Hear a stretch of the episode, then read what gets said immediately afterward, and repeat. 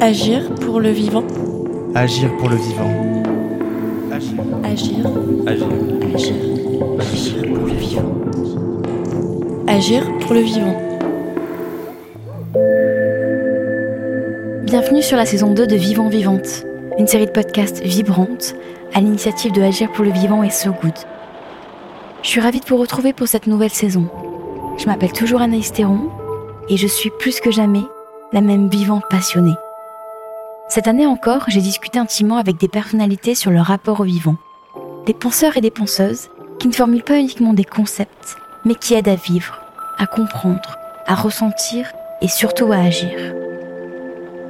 Des personnalités plurielles qui imaginent de nouvelles manières d'être et de vivre avec les autres, humains et non humains. Plus encore, elles s'engagent tout à leur façon face à l'urgence de la situation. Cette série dessine de nouveaux espoirs pour vous inspirer sur les mille et une façons d'être au monde et pour vous aider à trouver la vôtre.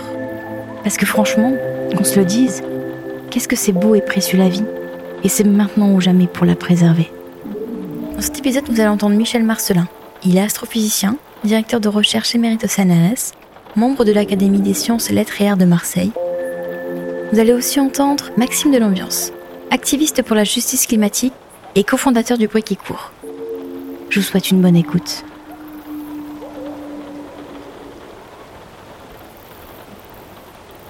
Je suis un bon vivant. Je crois que c'est ce que je peux dire de plus simple et de plus direct. Je profite de la vie pleinement et que toutes les occasions de vivre, je les saisis du mieux possible. Je peux dire que j'ai toujours été sensible à ce qui m'entoure et notamment euh, ce qui m'entoure dans le ciel. Je pense que mon papa m'a appris à être curieux de nature euh, très tôt parce que lui-même l'était. Et il me montrait les choses, que ce soit un papillon sur une fleur ou une étoile brillante dans le ciel. Et il m'a appris effectivement à, observer la nature. Et c'est certainement ce qui a contribué à, mon goût pour le, le ciel, l'observation du ciel et l'astronomie en général. Quand j'étais adolescent, de notre terrasse de notre maison dans le Vaucluse à Apt, euh, mon père me montrait le, soleil couchant et il me dit bah, Tu vois, sur la colline là-bas, il y a un grand arbre. Et on était au mois de juin, donc on approchait du solstice. Et il me dit Tu vas voir, le soleil, il va se décaler un peu plus à droite là tous les soirs jusqu'au 21 juin. Et à ce moment-là, il sera au niveau de l'arbre. Et après, tu vas voir, il va repartir dans l'autre sens. Donc mon père, qui donc n'avait euh, aucun, je dirais, euh, aucun goût, enfin aucune formation particulière pour s'intéresser au, ciel, était curieux de nature et avait noté cela. Donc il est certain que euh, les, les hommes ont toujours regardé le ciel. Quand j'avais 14 ans, j'étais abonné à une revue pour adolescents qui avait dans un de ses numéros proposé, pour une somme modique, à l'époque je crois que c'était 40 francs, d'acheter des lentilles en verre pour fabriquer sa propre lunette astronomique. Alors mon papa qui était cellier, donc ça n'a rien à voir avec l'astronomie, mais puisqu'il faisait donc des harnachements de chevaux, il faisait aussi de la tapisserie de meubles anciens. Et il avait donc des rouleaux de tissu. Et j'ai utilisé un de ces rouleaux en carton pour fabriquer ma première lunette astronomique. Avec ça, j'ai commencé à regarder le ciel, à regarder Saturne et ses anneaux, la Lune et ses cratères. Et puis, je me suis passionné pour ça et je me suis dit, tiens, si j'en faisais mon métier. Et j'ai eu la chance de pouvoir faire les études qui m'ont permis de devenir astrophysicien. Je dirais que tout est intéressant pour peu justement qu'on se mette à, à regarder et à essayer de comprendre. Il y a énormément de choses à voir et puis ensuite euh, à comprendre, comprendre comment euh, tout ça s'est formé, comment tout ça évolue, qu'est-ce que ça va devenir, avec bien sûr les questions après qui se posent. Est-ce que les étoiles que l'on voit sont entourées de planètes? Est-ce que ces planètes abritent la vie? Toutes ces questions-là auxquelles euh, personne ne peut être insensible. Je pense qu'à partir du moment où on s'intéresse euh, au ciel et aux étoiles, on s'intéresse euh, à la nature en général. Ça me paraît tellement évident. Une des questions que l'on se pose dès lors qu'on regarde le ciel, c'est de savoir s'il y a d'autres planètes ailleurs qui, qui, abritent la vie. Et donc le vivant, le vivant, il n'est pas seulement sur Terre, il est certainement ailleurs aussi. C'est un tout, c'est une globalité. C'est vrai que je suis toujours sensible à la beauté du ciel étoilé euh, les gens pensent, enfin me disent parfois, mais pour vous, bon, bah il n'y a plus, il a pas de mystère. Bah si, il y en a tout plein de mystères. Et, un ciel étoilé, c'est très beau. Et c'est pour ça d'ailleurs que je déplore la multiplication des éclairages publics. Et il faudrait là faire un effort, un effort considérable, euh, qui n'est finalement pas si coûteux. Au contraire, il suffit de tourner un bouton pour éteindre les lumières, revoir la Voie lactée qu'on ne voit plus du tout dans les villes, et en plus ça fait faire des économies. Et ça participe à la sauvegarde de la planète. Donc on se demande pourquoi nos élus ne prennent pas davantage euh, le, taureau par les cornes pour euh, résoudre, résoudre un problème qui est finalement facile à résoudre. Alors déjà, effectivement, si on tournait le bouton pour éteindre l'éclairage des villes, les gens seraient fatalement émerveillés par la beauté du ciel. Je vois des fois en discutant avec des gens qui sont allés à la montagne en vacances, qui me disent, euh, une fois qu'ils sont rentrés en ville, mon Dieu, mais qu'est-ce que c'était beau le ciel à la montagne Ça pose effectivement cette question. Je crois qu'avant, les gens qui justement n'étaient pas gênés par euh, l'éclairage urbain et qui en plus n'avaient pas les distractions qui les éloignent de la nature comme la télévision, regardaient beaucoup plus le ciel. Et ils étaient fatalement beaucoup plus sensibles à ce qui se passe dans le ciel. C'est un cliché qui m'a, vraiment beaucoup marqué. En 1995, le télescope spatial Hubble, qui porte le nom d'Edwin Hubble, l'astrophysicien américain qui a découvert l'expansion de l'univers, eh bien, ce télescope spatial a pris un cliché assez extraordinaire. Il a fait une pause pendant une centaine d'heures, ce qui est énorme, pour voir le plus loin possible et essayer d'arriver, je dirais, aux limites de l'univers. Et effectivement, il a permis de compter dans une toute petite partie du ciel qu'il a exploré à fond jusqu'à 3000 galaxies. Et c'est une toute petite partie du ciel puisque ça correspond à ce que l'on peut voir derrière un grain de sable que l'on tient entre le pouce et l'index à bout de bras. Donc derrière ce petit grain de sable, il y a 3000 galaxies. Et à partir du moment où on extrapole à l'ensemble de la voûte céleste, on se rend compte qu'il y a dans l'univers des milliards de galaxies, des dizaines de milliards, beaucoup plus que d'habitants sur Terre. Et ce qui était encore plus étonnant, c'est que dans chaque galaxie, il y a des centaines de milliards d'étoiles, dont beaucoup sont semblables au Soleil. Donc ça donne un peu le vertige, mais en même temps, ça permet de se dire que dans cette immensité, ça serait bien incroyable, sachant qu'il y a des planètes autour de la plupart des étoiles, ça serait bien incroyable qu'il n'y ait pas d'autres planètes semblables à la nôtre. Donc ce, ce, cliché de 1995 a été pour moi vraiment une, une révélation, même si j'avais déjà une idée de l'immensité de l'univers de par mon, mon, métier, mais voir la chose, euh, c'est quand même euh, beaucoup mieux.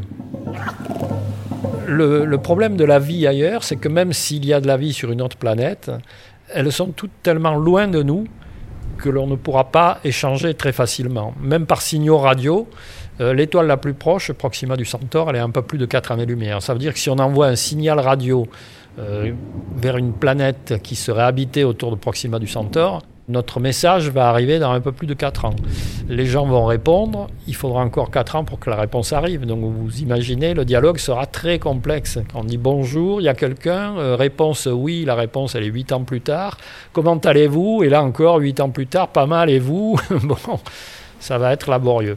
Et on ne peut pas envisager pour l'instant de, se déplacer, tout simplement parce que les, engins les plus rapides que l'on fabrique, les fusées les plus rapides, ce sont des escargots à côté de la vitesse de la lumière, et donc il faudrait plusieurs milliers d'années pour arriver à l'étoile la plus proche.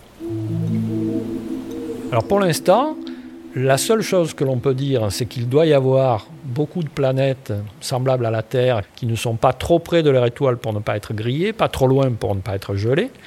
Euh, mais on, sait, enfin on peut dire aussi, et ça avec certitude, que tous les éléments chimiques du fameux tableau des éléments se retrouvent partout dans l'univers, dans des proportions semblables. Donc tout ce qui est indispensable à la vie, les éléments que sont le carbone, l'azote, l'oxygène, l'hydrogène bien sûr, tous ces éléments ils y sont, ils sont réunis. Donc, ce qui s'est passé sur Terre, l'apparition de la vie, on se dit que ça a dû se passer ailleurs. La vie, je suis quasiment sûr qu'elle a pu apparaître ailleurs. Après, une autre question, c'est est-ce qu'elle a évolué? Est-ce qu'elle a évolué jusqu'à faire des êtres pensants qui se posent la question que l'on se pose en ce moment, sommes-nous seuls dans l'univers? Il y a peut-être des extraterrestres en train de se poser cette question, de s'interviewer et de dire est-ce que vous pensez qu'il y a d'autres personnes vivantes euh, ailleurs dans l'univers? On sait que dans 4 à 5 milliards d'années, donc c'est pour dans longtemps, mais on sait que le Soleil va gonfler, va euh, absorber Mercure et Vénus et se stabiliser à peu près au niveau de l'orbite de la Terre. Donc on pourra plus, on sera obligé de déménager. Donc il faudra, s'il y a encore des habitants sur Terre, il faudra envisager d'aller habiter ailleurs. Et le, le premier ailleurs qui s'imposera à ce moment-là, c'est la planète Mars. Alors est-ce qu'on aura les moyens de la transformer, faire ce qu'on appelle de la terraformation, la rendre habitable en lui donnant une atmosphère, ça ne paraît pas impossible, surtout dans les milliards d'années où le Soleil euh, euh, va devenir un géante rouge. S'il y a encore des habitants sur Terre, ils auront certainement évolué et ils auront des technologies qui leur permettront de rendre Mars habitable. Donc sans euh, avoir découvert de la vie ailleurs, on a déjà des, pistes de réflexion euh, sur la, possibilité de, quitter notre planète le jour où on sera obligé euh, fatalement de le faire. Alors le pire, c'est plus tard, quand le Soleil va carrément s'éteindre. Alors là, c'est encore un saut de, de, 5 à 10 milliards d'années plus tard, quand il va devenir une naine blanche et que petit à petit, il va s'éteindre. Alors là, il faudra carrément changer de euh, système euh, stellaire et aller habiter autour d'une autre étoile. Mais pourquoi pas? Alors ce qui est amusant à ce sujet, c'est de regarder comment la vie est apparue sur Terre. Alors si on, fait un calendrier qui démarre euh, au 1er janvier avec le Big Bang, carrément, création de l'univers le 1er janvier, et on va regarder sur une année les événements qui se produisent. La Terre, finalement, elle ne va se former qu'au mois de euh, août-septembre à peu près. Et elle va, la vie, elle, elle va apparaître seulement euh, au, mois de, novembre. Ensuite, euh, les, alors les dinosaures, c'est fin décembre. Et l'homme dans tout ça, eh bien l'homme, en fait, il apparaît que le, le 31 décembre. C'est les dernières secondes de, du, du 31 décembre. Et, donc on s'aperçoit qu'on a réussi à, mettre en danger notre planète en un rien de temps, en une fraction de seconde, par rapport à, l'échelle de temps de, l'univers. C'est assez hallucinant et ça fait peur, effectivement. L'homme, apparemment, vu ce qui s'est passé, c'est le prédateur le, pire, le pire de toutes les espèces de prédateurs sur la planète, puisqu'il a réussi à, tout manger, en quelque sorte. C'est vrai que on est euh, en haut de l'échelle, mais euh, de ce fait, on a une grosse responsabilité qu'on a tendance à oublier. il faudrait effectivement faire attention. Et il faut bien admettre que les chiffres sont là, les graphiques que l'on peut tracer sont là. On peut euh, essayer de, jouer sur les mots comme l'on veut. De toute façon, on voit bien que l'augmentation des gaz à effet de serre, c'est quand même principalement lié à l'activité humaine. Ça, c'est indéniable. J'essaie, euh, dans la mesure du possible, euh, d'intervenir. Il m'est arrivé de donner des conférences euh, pour limiter l'éclairage urbain, ce qui a un double effet, à la fois bénéfique pour la planète puisqu'on dépense plus d'énergie pour éclairer et en même temps pour les espèces vivantes qui sont perturbées. Le cycle naturel avec l'alternance du jour et de la nuit, c'est quand même quelque chose euh, qui est indispensable euh, aux vivants sur la Terre. Alors une chose amusante qui a été démontrée de manière certaine euh, en faisant des expériences dans des planétariums, qui sont des, structures qui permettent de reconstituer le, ciel nocturne, ces expériences que l'on a faites avec des oiseaux migrateurs, ça consistait à les placer dans des cages que l'on ouvrait une fois qu'ils étaient placés dans le planétarium et avec le ciel étoilé reconstitué au-dessus. Et on s'apercevait que euh, les oiseaux se dirigeaient en fonction des constellations. On a pu, on a pu montrer cela. Donc ils utilisent la lumière des étoiles et donc si on a un, environnement urbain extrêmement lumineux avec des halos de lumière au-dessus des grandes villes comme on le voit, bah, les oiseaux migrateurs ne peuvent plus voir les étoiles qui leur servent de repère.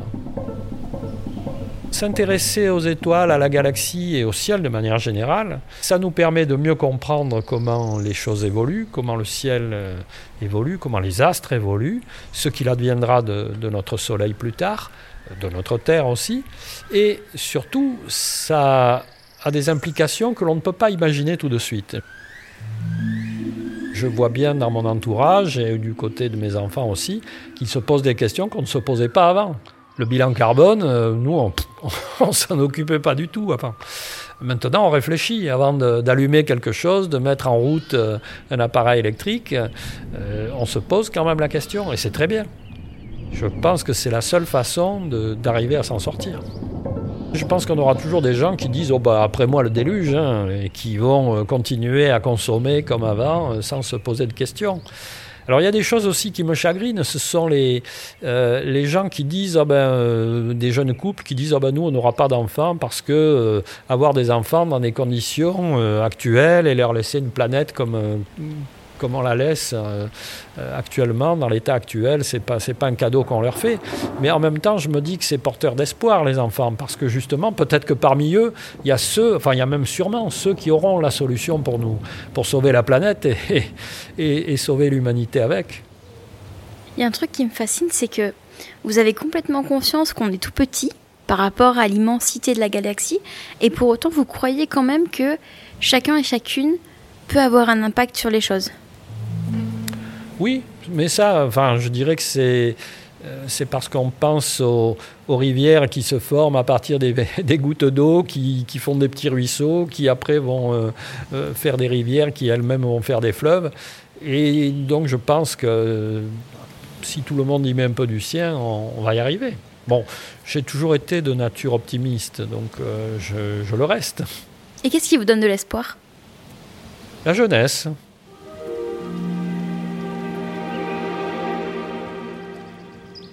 Quel vivant tu es On m'avait prévenu, podcast très intimiste, on me demande d'enlever mes chaussures, je suis assis en tailleur sur un canapé. Et la première question c'est quel vivant tu es? Ta question sous-entend qu'il y a des typologies de vivants ou différents types de vivants. Comment est-ce que toi tu te sens vivant? Comment tu te définirais en tant que vivant? Moi je me sens vivant quand je suis en mouvement, principalement. Et donc ça se traduit par beaucoup de choses euh, qui sont euh, assez euh, présentes dans ma vie de par le mouvement. C'est les déplacements, je suis sans cesse en déplacement. Et c'est assez paradoxal parce qu'on est dans. J'ai l'impression parfois de justement de reproduire une certaine forme de, de ce qui fonctionne pas dans le système, notamment avec euh, cette espèce d'incapacité à ralentir et de l'urgence de ralentir, etc. Donc un côté un peu startup nation, euh, ce qu'il peut y avoir parfois dans, euh, dans cette envie d'être toujours en déplacement, toujours de pouvoir bouger, en fait de, de, la liberté que ça peut avoir de faire partie d'une génération ou d'une partie de la population du moins qui a accès à plein d'espaces, plein de lieux, parce qu'on peut se déplacer vite, parce qu'on a TGV Max, etc. Je me déplace beaucoup. Donc je me sens très vivant quand je suis en déplacement, dans le train principalement. J'ai l'impression de, vivre parce que je, me déplace. Et ça se traduit aussi euh, ce besoin de mouvement, et notamment par la danse, parce que euh, j'ai besoin de moi être en mouvement et que mon corps soit en mouvement, et du coup j'essaye de danser de plus en plus. Euh, j'ai beaucoup dansé depuis que je suis jeune, et j'avais un peu arrêté avec mes études, et là j'essaye de m'y remettre à fond pas seulement danser la nuit, mais essayer de danser aussi le jour. Sur la question du lien euh, aux vivants, si on prend par exemple le lien aux humains, moi j'ai l'impression d'avoir quand même toujours été euh, assez euh, sensible sur le, ce qu'on appelle le facteur humain, le lien aux autres. Et j'ai toujours été, notamment depuis que je suis gosse, assez sensible quand même à tout ce qui est discrimination, etc. Je pense que c'est d'autant plus facile quand on subit soi-même des discriminations aussi un petit peu. Et donc le fait que moi j'ai été harcelé par exemple quand j'étais au collège, c'est un truc où j'ai toujours été assez, même si euh, j'en joue beaucoup, mais j'ai toujours été assez attentif à la marginalité. Et en même temps toujours euh, dans un groupe, est-ce qu'il y a des gens qui se sentent un peu marginalisés? Est-ce que voilà, donc ce truc un peu de sensible au, à l'inclusion d'un maximum de personnes, même si c'est hyper compliqué et que ça va chercher plein d'enjeux et que je suis loin d'être parfait sur ces sujets-là. Loin de tout comprendre, j'ai l'impression que j'en ai au moins l'envie et, le, et l'intention. Et sur le lien au vivant, par contre, euh, c'est assez drôle parce que j'ai l'impression que ma personnalité mon caractère s'est vachement créé en, réaction. Alors déjà, il faut savoir que je suis allergique au pollen. c'est important pour la suite. Et en fait, ce, lien au vivant et donc à la nature et à tout ce qui est euh, peut-être le non-humain, si on parle déjà des végétaux par exemple, euh, moi je me suis vachement construit en réaction à l'endroit où j'habitais, qui était plutôt la campagne. donc j'ai toujours habité en Bretagne, dans des villes plutôt rurales. Euh, et j'ai une famille euh, qui est plutôt une famille d'agriculteurs et agricultrices, euh, pas mes parents directement, mais mes grands-parents, mes oncles et tantes. Et donc j'ai quand même passé plusieurs parties de mon enfance à la ferme ou autre. Et quand j'ai commencé à grandir, il y avait cette envie de liberté qui est un peu propre à tout adolescent, qui a envie de s'émanciper. Et donc pour moi, l'émancipation, elle passait par l'accès à la ville, à la grande ville. Et donc le fait d'aller à Nantes, faire une partie de mes études, puis à Toulouse notamment, c'est pas des énormes villes, mais ce côté un peu de, de, de devenir citadin. Et du coup, ça se passait aussi par le fait de se couper du vivant sans m'en rendre compte et d'être moins dans des espaces entourés de végétation et de non-humains de manière générale, que ce soit des animaux ou, de la végétation ou des minéraux plus sauvages, etc. Et donc, j'ai l'impression que je me suis coupé de ça volontairement et que, et que je m'en suis rendu compte assez tard. Euh, et le fait que je sois allergique au pollen, justement, j'ai un vrai problème avec ça dans mon identité, parce que je me dis, putain, je suis écolo, mais je suis allergique au pollen, et je me dis, c'est comme un comble pour un écolo d'être allergique à la nature. c'est vraiment ce truc de, en fait, dès qu'on fait une balade en forêt, je suis en mode, en fait, c'est pas possible pour moi. Genre, vraiment, c'était ce truc de les moissons, en fait, pour moi, c'est un enfer, en fait, parce que, genre, il y a de, tu vois, genre le foin, les, jeux dans les bottes de paille quand il y a les cousins, mais en fait, genre, c'était un espace de danger de mort pour moi, quoi. Donc c'est assez compliqué d'être écolo dans ce cadre-là. Du coup, je pense que ça m'allait bien se dire de toute façon, moi j'ai envie d'aller en ville et on peut être écolo. Enfin, et que mon approche de l'écologie, elle, est quand même très citadine, mine de rien. Et je reviens maintenant, tu vois, à 26 ans, en me disant en fait, euh, bah mince, euh, il y a une forme d'écologie euh, extrêmement forte aussi dans des, dans des endroits d'où je viens, notamment parce que mm, ma famille fait plutôt de l'agriculture biologique, notamment aujourd'hui, dans des gens que, je côtoie de plus ou moins près. Et donc, en fait, je me rends compte qu'il y a quand même des vrais engagements écolos déjà dans une partie des gens qui m'entourent. Et voilà, donc sur la question d'engagement écologique et sur la question du vivant, euh, ouais, du coup, un peu coupé du vivant de mmh. manière générale. Et moi, j'ai aucune honte de dire qu'aujourd'hui, je suis écolo, mais je suis incapable de nommer des plantes et d'écouter, de, reconnaître des oiseaux, quoi. Moi, j'ai aucune honte. Si j'ai honte, mais je le dis parce qu'en fait, je pense qu'il faut juste qu'on soit bah collectivement à l'aise avec le fait que là, on est quand même assez incohérent parfois cette idée de dire que le fait qu'il y ait des créations euh, du coup qui sont euh, pas façonnées par l'homme, euh, par les humains et qui existent sans notre apport, quoi, sans notre notre volonté, ça m'intrigue. Mais c'est un peu ce truc, tu vois, de, c'est un peu le lien à la spiritualité aussi, ce truc de dire en fait le vivant dans le sens qu'il y a des, des choses qui poussent sans notre voilà que juste par euh, la construction du système planétaire et de et des écosystèmes et qu'en fait les plantes euh, grandissent grâce au soleil qu'elles fassent de la photosynthèse et qu'elles meurent et qu'elles créent de l'humus pour que d'autres plantes naissent etc il y a un truc qui me fait dire hmm, mais ça il y a un truc c'est pas nous qui gérons ça. Et donc du coup ça me pose beaucoup de questions sur la spiritualité est-ce que je me considère vraiment athée ou est-ce que agnostique tu vois ça ça m'irait mieux et tout. Donc sur cet émerveillement c'est plus l'émerveillement de, du fonctionnement du vivant et des écosystèmes. De la création. De la création ouais. Et donc je pense que c'est ça euh, si de, en fait quand j'observe un paysage ou un, un espace plutôt euh, naturel euh, où il y a beaucoup de vivants dans le sens du vivant non humain je me j'ai pas forcément une attention de biologiste ou de naturaliste en me disant ouais cette espèce incroyable etc ça peut m'arriver de phaser sur des fourmis où je me dis comme c'est dingue ces, animaux non tu vois ce truc parfois mais euh, mais c'est ce, derrière il y a ce truc de en fait ça, préexiste sans nous il y a un peu ce, truc là qui vient me chercher souvent pour parler de mes engagements euh, très concrets, j'ai fait beaucoup de. Donc, je fais partie de ce qu'on appelle euh, la génération du mouvement climat. en gros, je me suis un peu réveillé sur ces enjeux-là avec la démission de Nicolas Hulot et les mouvements de Jeunes pour le climat de Greta Thunberg, en gros. Dans les, années 2018-2019, j'ai fait beaucoup de marches pour le climat. J'organisais une partie des marches pour le climat à Toulouse en réunissant voilà, des milliers de personnes dans la rue, hyper excitant, blablabla. Mes premières manifs, tu vois, parce que je n'ai pas forcément une famille qui faisait des manifestations, donc j'étais un peu découverte de tout ce milieu militant.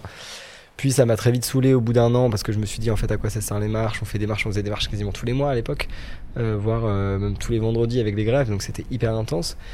Euh, et en même temps, je suis très vite passé à des actions de désobéissance civile en me disant en fait, moi j'ai l'impression qu'il faut agir directement et il y avait un peu ces, soit faire des actions revendicatives euh, ou euh, ce qu'on appelle aussi des actions performatives, c'est-à-dire qui ont un impact direct. Bon, ça, on aimerait bien pouvoir en faire plus, mais en réalité, c'est compliqué parce que si tu bloques un entrepôt Amazon, en vérité, ils vont juste mettre les colis à un autre entrepôt parce qu'ils en sont partout. Et du coup, on t'emmerde juste les salariés de l'entrepôt et très peu l'entreprise multinationale qui, elle, pas trop dérangée dans son organisation. Mais euh, voilà, donc désobéissance civile où j'ai essayé d'aller faire quelques trucs, tu vois, humblement où je vais essayer de me confronter, de me mettre physiquement en travers de ce qui me semblait incohérent, notamment l'avion, parce d'aller sur des pistes d'aéroport et d'empêcher des avions de décoller, ce genre de truc. Enfin, des avions, un avion de décoller, ce que j'ai fait qu'une fois. Euh, et euh, je n'avais pas dormi de la nuit, j'ai l'impression que j'allais me pisser dessus, c'était un enfer. Mais je je suis pas très courageux. Mais, enfin, je suis courageux de l'avoir fait, mais avant c'était compliqué.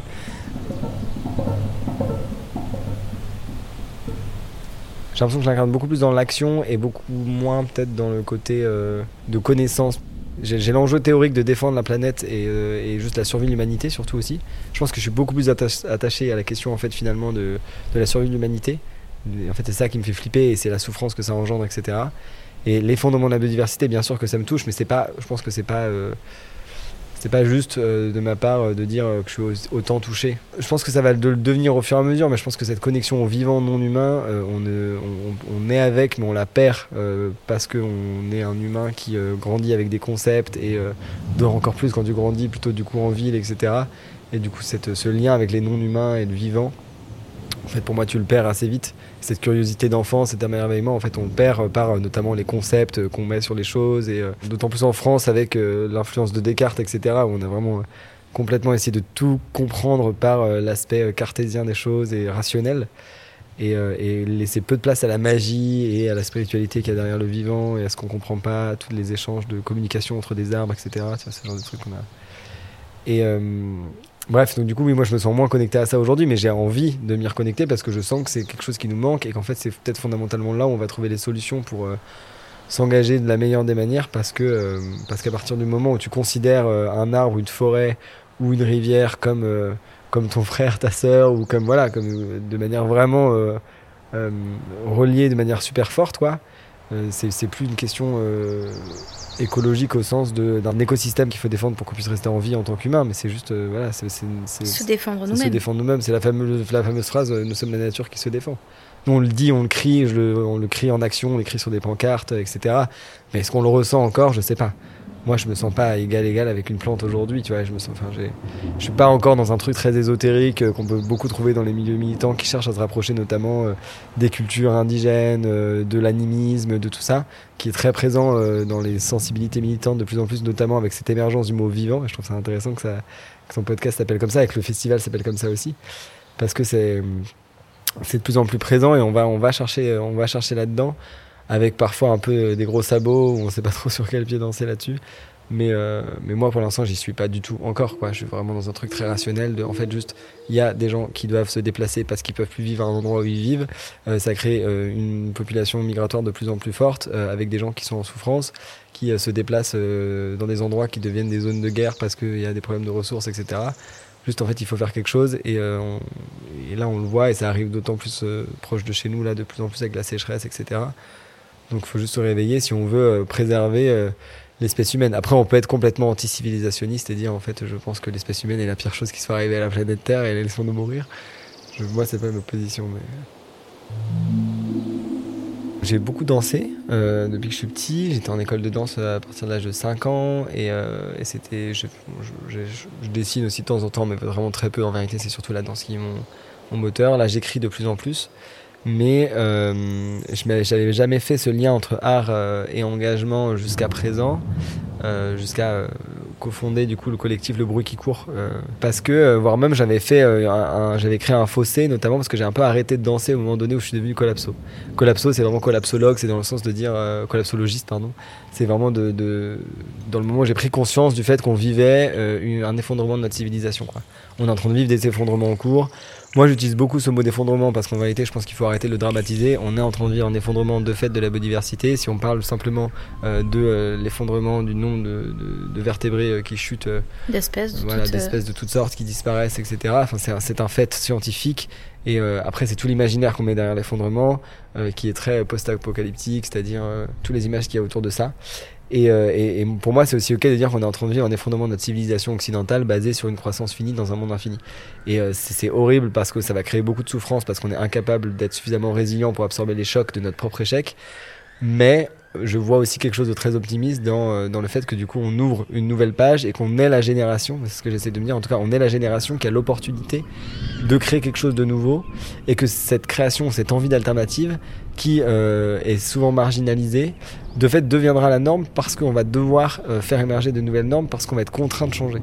Et la contrainte du changement euh, va être quelque chose d'extrêmement jouissif parce que nous qui nous préparons à ce changement depuis des années, pour, pour, les, pour les militants écolos qui mm. étaient là bien avant moi, j'espère qu'on va pouvoir aussi leur rendre hommage et dire en fait là ça y est, toutes les alternatives que vous pensez depuis des années, là juste les gens vont se retourner, ok mais on fait quoi? Et, et, voilà, il y a plein d'alternatives qui existent et que, du coup qui vont pouvoir peut-être se développer parce qu'on sera contraint de le faire.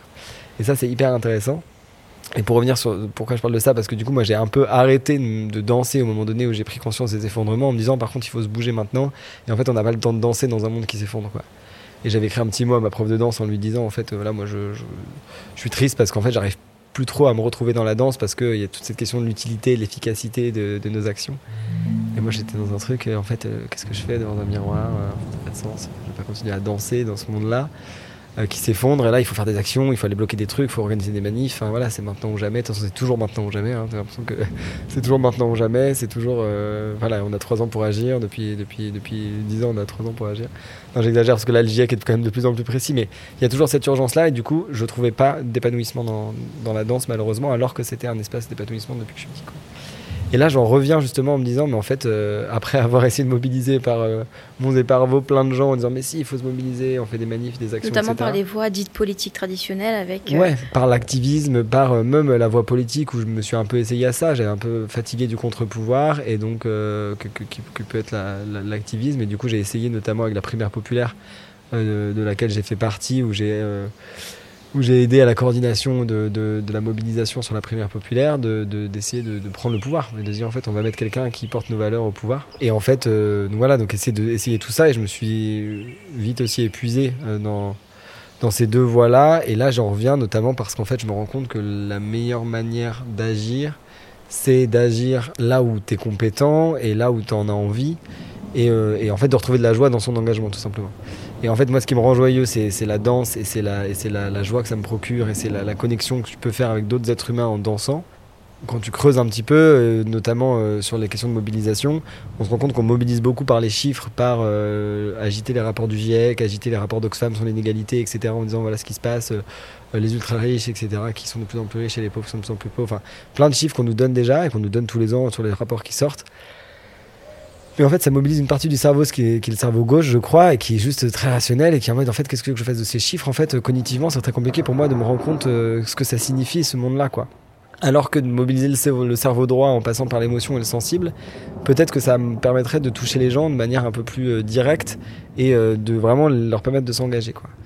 Et ça, qui peut le faire C'est avant tout les artistes qui ont cette capacité d'aller chercher les gens par les émotions. Et donc du coup, je me suis dit, mais en fait, euh, peut-être que par la danse, notamment, et par toutes les autres formes d'art, on peut euh, créer euh, ces espaces d'engagement par l'expérience artistique. Et donc c'est ce qu'on essaye de faire avec le bruit qui court en disant, ok, on a des modes d'action qui existent, qui sont les marches pour le climat ou les actions de désobéissance civile ou autres types d'actions.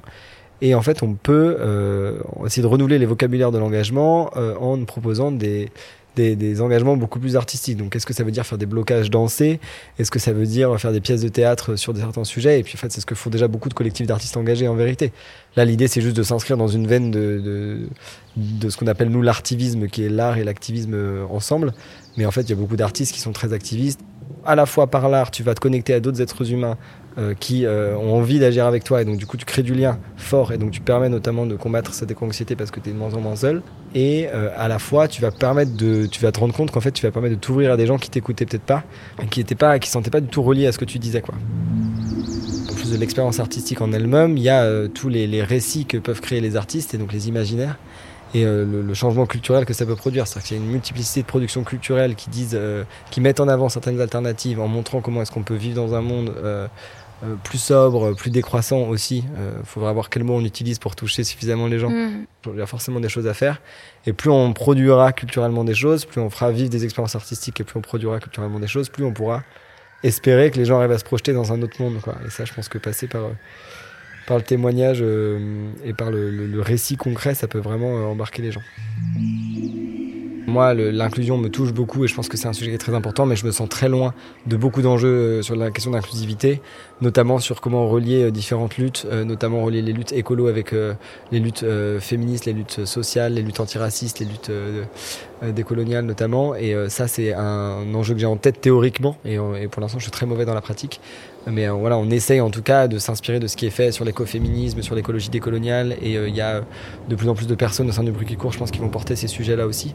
C'est plus difficile pour moi, je pense, parce que, euh, parce que je vis pas certaines oppressions en tant que, en tant que mec blanc voilà, dans, cette société. Après, j'essaye plus sur les luttes peut-être LGBT et écolo, qui sont plus des luttes que j'essaye en tout cas de d'incarner peut-être de plus en plus. Nous, vraiment, on a mis expérience artistique dans tous les mots qu'on utilise et on essaie d'éviter, sais, l'art, parce que c'est vraiment l'art avec un grand A. Parce que l'expérience artistique, ça ramène à un niveau de, en fait, on a tous une fripe artistique et en fait, euh, quelqu'un qui, il euh, y a pas, il y a pas, il y a des écoles d'art et il y a forcément des espaces dans lesquels on se professionnalise dans l'art, mais il y a aussi un enjeu à ce que chacun retrouve une fibre artistique, notamment parce qu'en fait, s'inscrire dans un, dans, dans, une activité artistique, c'est aussi profondément anticapitaliste dans le sens où euh, c'est un espace dans lequel tu crées pas de valeur marchande. Dans une pratique amateur, j'entends, euh, voilà, tu crées pas de valeur marchande, t'es pas dans un rapport à la productivité forcément. Et donc du coup, c'est aussi intéressant euh, de voir à quel point ça peut, rien que dans la forme même, créer des espaces anti-productivistes, etc. Mais au-delà de ça, donc l'expérience artistique, vraiment dans ce sens, pour moi, assez très populaire, quoi.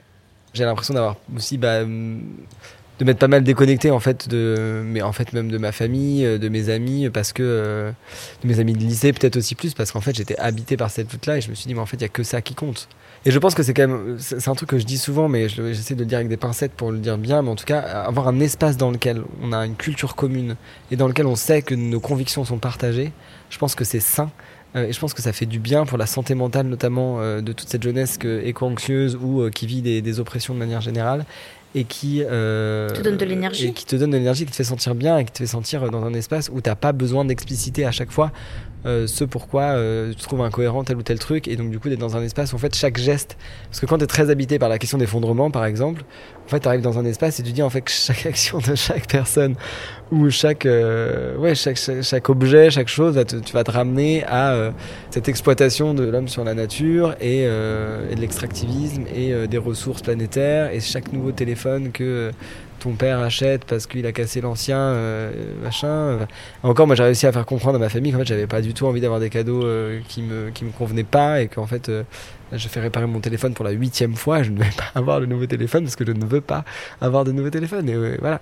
Et, et ça, c'est hyper important pour moi. Et en fait, quand quand je rentre chez moi et que je suis hyper content, que mes parents comprennent maintenant qu'il y a cet enjeu pour moi de, de l'alimentation qui est hyper fort et que j'essaye d'être le plus végétarien possible de tendre vers le véganisme peut-être, mais en tout cas végétarien, euh, ça c'est sûr, je le suis déjà depuis plusieurs années, et qu'on propose une quiche au lardon, mais c'est pas ok la quiche au lardon quoi.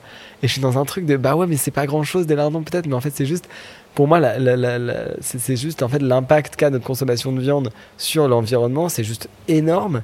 Et en fait, c'est vraiment débile parfois, mais du coup, tu es activé par plein de choses et du coup, tu es, dans une espèce de mal-être en permanence. Et du coup, je pense que parfois, c'est bien d'avoir de ces espaces et de, de réussir qu'à mettre un pont entre ces deux, entre ces deux mondes-là, peut-être. Et ça, euh, ça dépend des périodes de ma vie. Il y a des moments où j'y arrive bien, j'essaye d'être à l'écoute, d'être posé, d'être euh, moins euh, stigmatisant, on va dire, de moins culpabiliser les gens. Et d'autres moments, en fait, je me dis, mais en fait, c'est c'est pas les individus qui sont responsables, c'est sûr. Et en même temps, euh, le capitalisme existe parce qu'il répond à des besoins de certains individus qui continuent à vivre dans une société de consommation et qui continuent à ne pas remettre en cause euh, euh, leur usage de la voiture individuelle, leur, leur rapport au foncier et au fait de construire toujours des maisons neuves, enfin, tout ça. Et donc je suis en mode, bah ouais, mais en fait, est-ce que c'est ok pour moi? Est-ce que je jusqu'où va la tolérance, quoi, en fait? Parce que c'est juste de l'incohérence et en plus je fais ça pour elles et eux aussi. Je fais ça pour qu'on puisse vivre dans un monde dans lequel on ait euh, un air respirable et dans lequel on soit pas en souffrance permanente. Quoi. J'avais ce sentiment, même avec mes parents, mais je crois que j'en ai déjà un peu parlé, c'est-à-dire que, en fait, j'ai l'impression qu'on parle plus le même langage. Et donc, du coup, il y a ce truc très difficile où j'ai le sentiment que, bah, on, on, parle plus le même langage, et donc je suis à la fois très en colère, euh, très intolérant, et en même temps, euh, bah, je vois pas comment ressentir les choses autrement quoi. Donc c'est très compliqué de se dire. Euh, parfois je me sens euh, très démocrate et je me dis mais c'est super, il faut absolument qu'on donne un maximum d'informations aux gens et on va pouvoir prendre des décisions ensemble et, euh, et l'intelligence collective ça fonctionne et la convention citoyenne pour le climat qui est juste pour moi une, une expérience démocratique incroyable que j'ai pu observer en, regardant les sessions. j'ai eu cette chance là, ça m'a ému énormément. Et en même temps, tu vois ça c'est quand je suis très optimiste, quand je me lève le matin que je suis déter et le soir je me couche, tu vois, je suis hyper, je, je suis pas du tout, je suis pas du tout démocrate et je me dis en fait putain mais les gens comprennent rien, euh, chacun est dans sa bulle, les gens sont trop fatigués, de toute façon ils sont pris dans un système, ils ont besoin d'argent pour manger et pour faire manger leurs enfants. Et du coup en fait c'est pas possible de demander aux gens de voilà. Et donc qu'est-ce qu'on va faire? Et en fait tu peux pas les mépriser parce qu'en même temps ils n'ont pas euh, forcément accès à certaines informations. Et le système les met dans une posture de, de, passivité, euh, de consommation et c'est pas de leur faute. Et je veux bien que les gens pensent différemment, mais par contre, je veux que cette pensée-là, elle soit sourcée sur des faits euh, qui soit juste et qui soit cohérent, qui soit vrai et qui soit fondé. En fait, c'est juste factuellement. Il y a des faits, c'est important de les avoir en tête. Et euh, là, c'est pas de l'idéologie, quoi. Que vous voulez, on peut être en désaccord sur plein de choses. Sur la question écologique, ce n'est pas une question de, de valeur et de morale et d'éthique. C'est une question de faits scientifiques. Et ça, c'est hyper important. Je pense que je n'ai pas d'espoir et c'est pour ça que j'agis. Parce qu'en fait, tu te dis, bon, bah, de toute façon, ça va finir par se régler d'une manière ou d'une autre. Et en fait, l'espoir, j'ai l'impression que parfois, tu peux te mettre dans une position de passivité et de dire, en fait, euh, bon, bah, ça va finir par se régler, j'ai de l'espoir, faut être optimiste, etc. Souvent, ça, ça cache un, peu un déni, j'ai l'impression, l'espoir parfois, enfin, pour moi en tout cas. Et chez Extinction Rebellion, on avait cette phrase, on a cette phrase qui est quand l'espoir meurt, l'action commence. C'est vraiment de se dire qu'en fait, de toute façon, il n'y a, a plus aucun espoir, c'est qu'il n'y a personne ailleurs, à part nous-mêmes, qui puisse agir. C'est-à-dire que l'État est complètement coincé dans une inertie d'un système dont il a du mal à se défaire et on, voit beaucoup de gens en interne, euh, notamment dans les institutions, qui nous disent qu'ils aimeraient bien faire quelque chose mais qui sont bloqués euh, par les prises de décision politiques. Euh, dans les entreprises, c'est pareil. Il y a certaines entreprises qui sont fondamentalement fondées sur des actions qui sont climaticides, en fait, sur leur, raison d'être n'est pas cohérente avec les enjeux de protection de la biodiversité et de, lutte contre le changement climatique. Donc, euh, donc moi, j'ai pas d'espoir sur le fait qu'il y ait un, acteur ou une actrice ailleurs qui pourra euh, avoir un- une baguette magique et potentiellement résoudre euh, les choses d'une manière suffisamment rapide. Je pense qu'on va subir et qu'on subit déjà les conséquences du réchauffement climatique et de l'effondrement de la biodiversité qu'on subit déjà des oppressions euh, sur plein d'autres sujets, que ce soit les questions raciales, féministes, LGBT ou autres, et que validisme aussi, parce qu'on le cite peu souvent, mais c'est important pour pas invisibiliser cette lutte-là aussi, et que c'est maintenant qu'il faut agir, et qu'en fait, bizarrement, ça me donne de, la puissance d'agir et de la volonté d'agir, en me disant, en fait, je, suis un, une des personnes, un des humains, celui qui doit agir comme tout le monde, et il n'y a pas euh, quelqu'un qui peut faire plus que moi, parce que... euh, Peut-être qu'il y a des politiques quand même qui pourraient prendre des décisions euh, qui seraient un, un peu moins euh, à l'encontre de, des enjeux, mais, euh, mais moi j'ai pas d'espoir dans le fait qu'on ait une classe politique à la hauteur des enjeux aujourd'hui, donc ça c'est un autre sujet. voilà. Maintenant, on fait quoi? Maintenant on continue de bloquer des aéroports, on danse aussi, et euh, on raconte euh, son histoire aux autres et on essaye de se reconnecter euh, à celui ou celle qui est en face de nous au maximum. On combat l'individualisme, je pense que je dirais de manière générale. Combattre l'individualisme, créer du lien, puisqu'en fait c'est fondamentalement ce qu'a fait ce système néolibéral aujourd'hui, c'est-à-dire supprimer, euh, supprimer les liens sociaux, supprimer le lien en vivant, c'est vraiment euh, construire cette société des liens. En fait, le lien à soi, reconnecter du lien à soi, enfin retrouver du lien à soi, retrouver du lien aux autres et aux vivants, retrouver du lien à plus grand que soi peut-être aussi. Question de spiritualité à, tra- à travailler. Et en tout cas, euh, ça, ça passe par plein d'actions, peut-être par la danse. Donc rejoindre des collectifs d'artistes engagés, par exemple, comme le Bruit qui court, ça peut être une manière de faire ça. Mais il y a plein d'autres choses qui se passent à toutes les échelles, notamment locales aussi. Et de s'engager sur, sur les territoires, c'est aussi euh, peut-être parfois plus simple quand c'est proche de chez soi.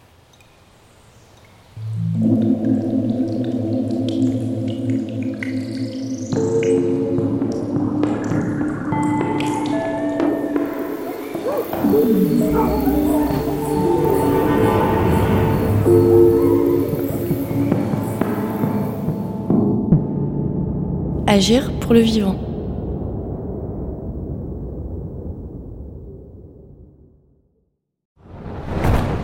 Peut faire tellement plus.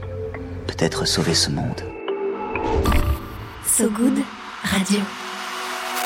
10 minutes, pour sauver, le monde. 10 minutes pour sauver le monde. La quotidienne info de So Good Radio. Salut, je m'appelle Diane Poitot. Et moi, c'est Romain Salas. Accordez-nous 10 minutes et on vous donne de quoi sauver le monde. La quotidienne info de So Good Radio qui vous veut du bien. Un tour du monde de l'actualité. De Kuala Lumpur à Saint-Etienne jusqu'à l'Antarctique. Des tortues étoilées enfin protégées aux résidences d'artistes en hôpital psychiatrique. En passant par la défense des personnes transgenres au Minnesota. Bref, on parle de tout. Des infos les plus positives du jour, de celles et ceux qui essaient de rendre notre monde un peu moins pire. Ça s'appelle 10 minutes pour sauver le monde. Retrouvez-nous sur toutes vos plateformes d'écoute préférées. Vous allez voir, ça met la pêche. Super pêche. 10 minutes 10 minutes. pour sauver le monde. So Good Radio. So Good